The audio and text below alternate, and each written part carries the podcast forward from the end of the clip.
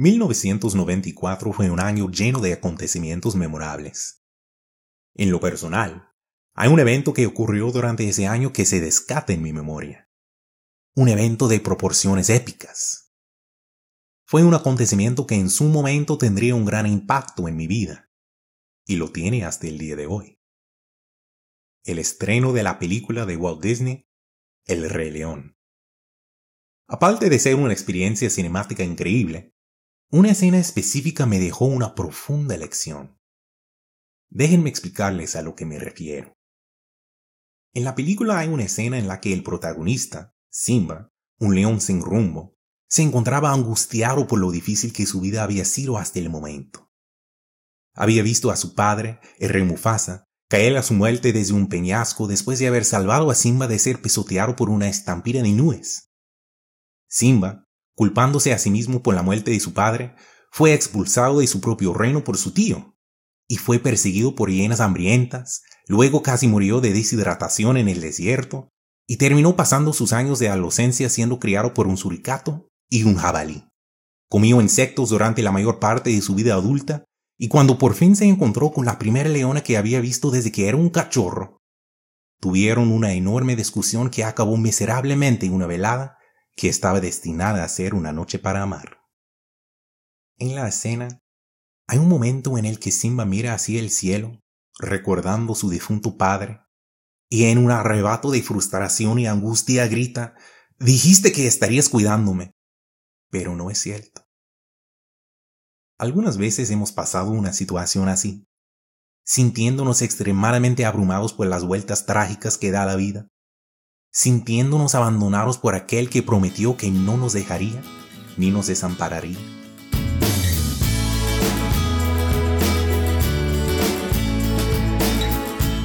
Hola, mi nombre es Corbin Jackson y esto es Algo para Reflexionar, el podcast para jóvenes y jóvenes adultos de IDAM. Pocos momentos después de su explosión emocional, Mufasa aparece en las nubes como si fuera una visión o un sueño, y le dice lo siguiente a su hijo. Simba, me has olvidado. Olvidaste quién eres, y así me olvidaste a mí. Recuerda quién eres. Tú eres mi hijo. Recuerda quién eres. Recuérdalo. ¿Cuántas veces hemos olvidado? No recordado. ¿Quién? ¿Qué? ¿O cómo es Dios? Especialmente cuando las pruebas de nuestras vidas nos hacen sentir que Él nos ha abandonado. Cuando el diagnóstico es peor que un resfrío común y nos enfrentamos con problemas graves relacionados con este virus que causa la enfermedad de COVID-19. Cuando las oportunidades de trabajo nunca llegan. Cuando graduar nos parece una meta más y más lejana. Cuando los años pasan y pasan y no estamos para nada seguros de que encontraremos a alguien con quien pasar esos años. Cuando el vacío que sentimos por la muerte de un ser querido solo se agranda, en vez de volver a llenarse. Cuando vemos lo que sucede en la sociedad, en nuestras familias, lo que sucede a nuestros amigos y lamentablemente, a veces en nuestras congregaciones. Cuando vemos todas estas cosas difíciles, esto puede hacernos dudar de si Dios sigue ahí en los momentos que más quisiéramos olvidar, esos momentos en los que nos cuesta sentir la presencia de Dios en nuestras vidas, hay al menos dos cosas que debemos recordar. Dos cosas que demuestran que Él siempre está ahí para nosotros. En primer lugar, debemos recordar quién es Dios. Una de las partes fundamentales de la identidad de Dios, de quién es, es lo que Él hace.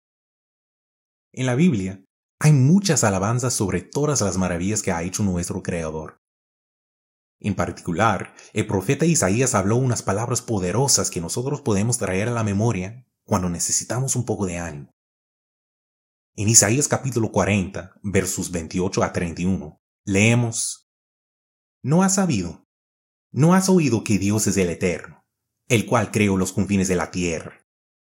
No desfallece ni se fatiga con cansancio y su entendimiento no hay quien lo alcance. Él da esfuerzo al cansado y multiplica las fuerzas al que no tiene ningunas. Los muchachos se fatigan y se cansan, los jóvenes flaquean y caen, pero los que esperan al Eterno tendrán nuevas fuerzas. Levantarán alas como las águilas, correrán y no se cansarán, caminarán y no se fatigarán. Para recordar quién es Dios, debemos recordar lo que Dios ha hecho por nosotros en el pasado y lo que ha hecho por su pueblo en momentos de necesidad.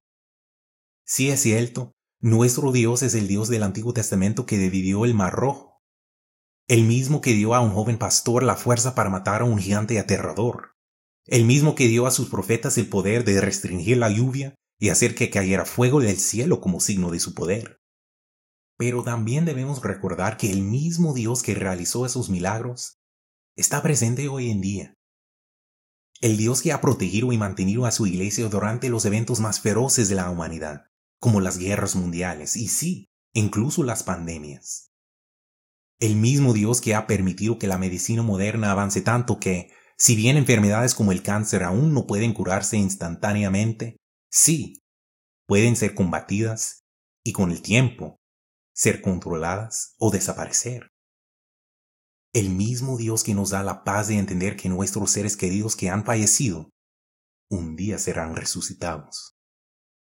Entonces, al recordar lo que Dios hace, podemos entender lo que Él es. En segundo lugar, debemos recordar quiénes somos nosotros. Pero en realidad, ¿quiénes somos? En la Biblia el pueblo de Dios se ha descrito como un linaje escogido, real sacerdocio, nación santa, pueblo adquirido por Dios. Esto es un privilegio, sin duda.